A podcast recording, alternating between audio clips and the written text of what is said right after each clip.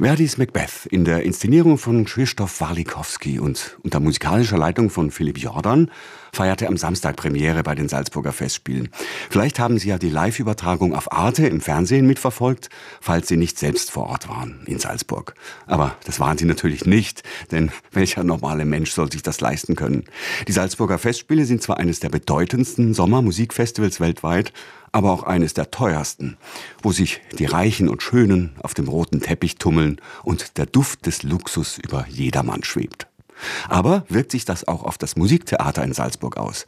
Das ist eine der Fragen, die ich jetzt in unserem Musikgespräch mit SWR2 Opernredakteur Bernd Künzig klären möchte. Gerade frisch aus Salzburg mit dem Nachtzug eingeflogen, begrüße ich ihn ja live im Studio bei mir. Guten Hallo Morgen. Bernd. Guten Morgen. Welche Linie verfolgt denn der Intendant der Salzburger Festspiele Markus Hinterhäuser in Bezug auf das Musiktheater? Lässt sich da schon so eine Linie ausmachen nach den beiden ersten Opernpremieren mit Mozarts Hochzeit des Figaro und Verdis Macbeth am Samstag? Also es gibt ja immer ein bisschen eine kleine konzeptuelle Linie bei Markus Hinterhäuser. Dass er Mozart macht, ist natürlich klar. Das ist der Hausgott in Salzburg. Mozart muss man natürlich machen. Und man muss ihn auch versuchen, ein bisschen neu zu bestimmen. Das hat er natürlich gemacht. Einerseits durch den Regisseur Martin Couget, andererseits durch den Dirigenten Raphael Pichon. Raphael Pichon ist da tatsächlich wirklich neu. Bei Martin Couget muss man sagen, da hat er auch erklärt, Martin Couget ist ja mal durch zwei Inszenierungen in Salzburg auch sehr bekannt geworden, durch sein Don Giovanni und La Clemenza di Tito, die Furore gemacht haben. Das ist allerdings schon lange her und das war mit ein Grund, weil die so Furore gemacht haben, dass Markus Hinterhäuser ihn nochmal eingeladen hat, jetzt nochmal einen Mozart zu machen. Raphael Pichon ist ein Newcomer, den probiert man mit dem Orchester der Wiener Philharmoniker aus. Das ist immer spannungsgeladen. Die andere Aufführung des Macbeth, Macbeth gab es äh, noch nicht so oft in Salzburg, denn das Frühwerk von Verdi spielt da eigentlich nicht so eine große Rolle, sind eher die späten Opern. Späte Oper gibt es auch noch in diesem Jahr in Salzburg, nämlich den Falstaff. Der Macbeth ist aber mal vor ein paar Jahren eben auch gemacht worden in einer Inszenierung von Peter Stein und da knüpft er natürlich an mit einem sicherlich sehr, sehr anderen Regiekonzept, mit der ganz anderen Handschrift des polnischen Regisseurs Krzysztof Walikowski. Das ist so, glaube ich, ein bisschen die Linie, die man da ausmachen kann. Mhm. Ein Musiktheater setzt ja immer auch auf Regiehandschriften. Wie steht es damit im Fall von Martin Kuschels Inszenierung der Mozart-Oper und Krzysztof Walikowskis Regie für Verdis Macbeth? Also man muss sagen, der Figaro ist einerseits ja eine sehr revolutionäre Oper, revolutionär auch in, Musik, in musikalischer Hinsicht oder in musikdramaturgischer Hinsicht. Aber es ist natürlich auch eine komische Oper.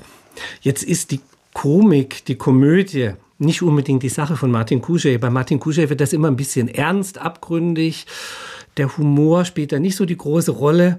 Also teilt er das im Grunde genommen zwischen der Musik und sagt, in der Musik passiert ein bisschen was anderes als in dem Drama auf der Bühne.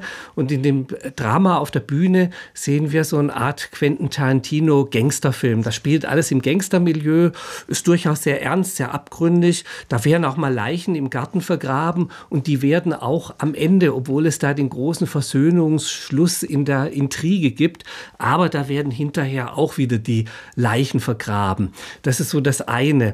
Bei Krzysztof Walikowski ist es interessant, dass er so einen Ansatz hat, der sehr collagehaft eigentlich arbeitet. Hier gibt es immer viele Filmeinblendungen auch.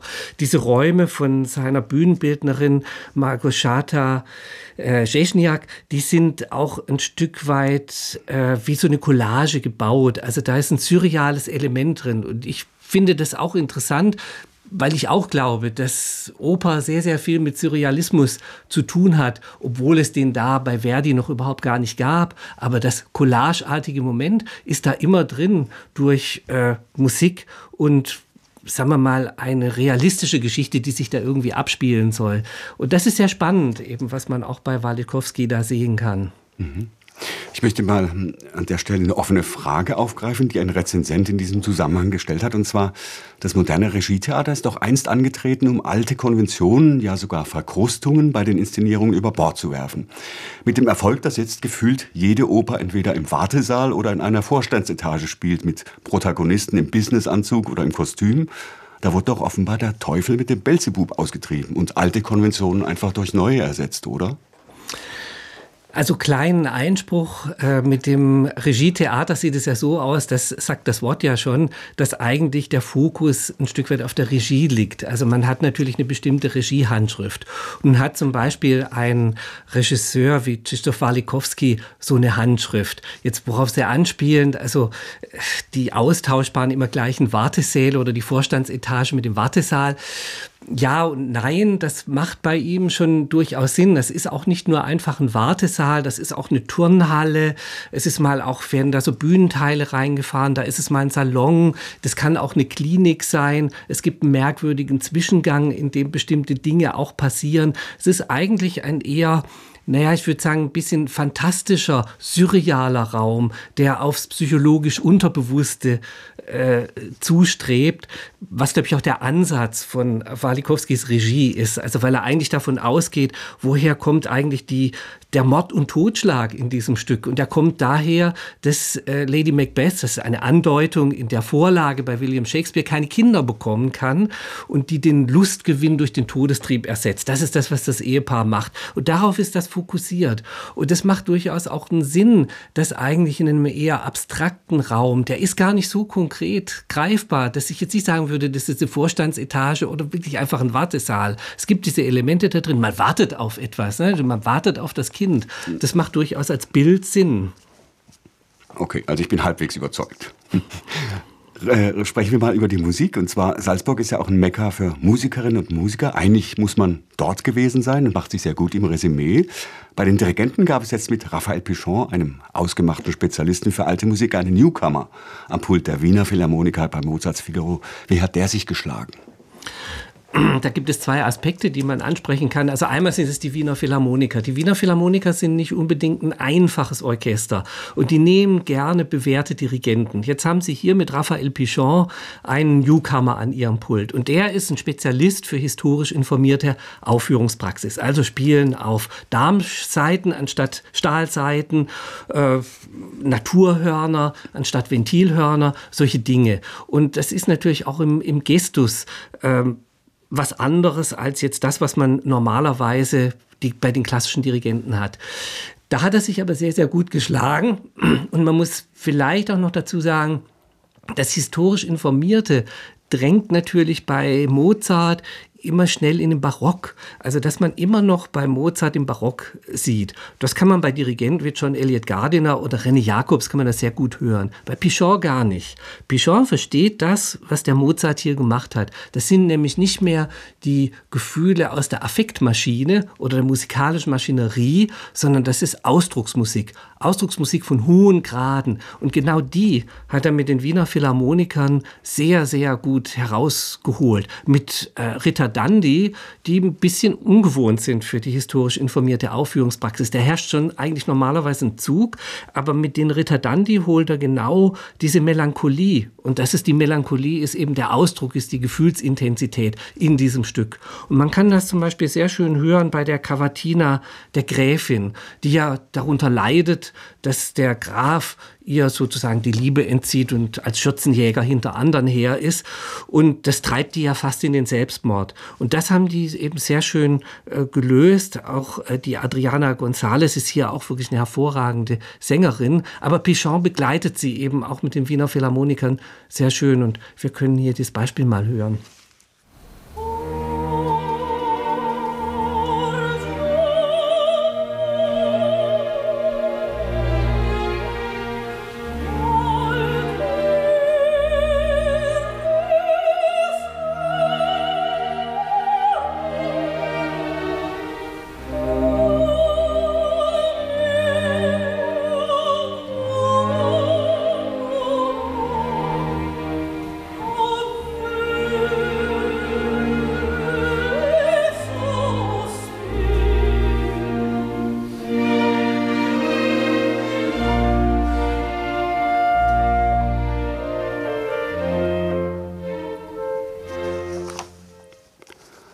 Also Raphael Pichon am Pult der Wiener Philharmoniker, die ihm, ihm offenbar bereitwillig gefolgt sind.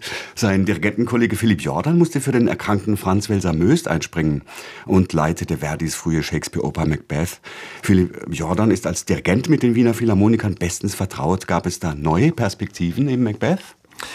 Also das Interessante ist ja erst einmal, dass es ja einen gewissen Krach gab an der Wiener Staatsoper, weswegen Philipp Jordan ja auch seinen Vertrag nicht verlängert hat. Was erstaunlich ist, das konnte man bei der Aufführung überhaupt nicht nachvollziehen. Denn also so kongenial, wie die zusammengearbeitet haben und die wirklich einen Macbeth gemacht haben, den ich so noch nie gehört habe. Der war so dunkel und das berühmt-berüchtigte Umtata, was man bei Verdi ja manchmal gerne hatte, auch bei diesen frühen äh, Opern, das ist hier einfach weggeblasen. Und das ist wirklich wie ein schwarzes Loch. Das ist abgrundtief. Und äh, das ist hervorragend, wie er diese Klangfarben aus diesem Orchester, die da eben doch drinstecken in dieser Partitur, das ist schon auch große Instrumentationskunst. Das hat er hervorragend rausgeholt. Und das war sehr in guter Abstimmung mit der Regie.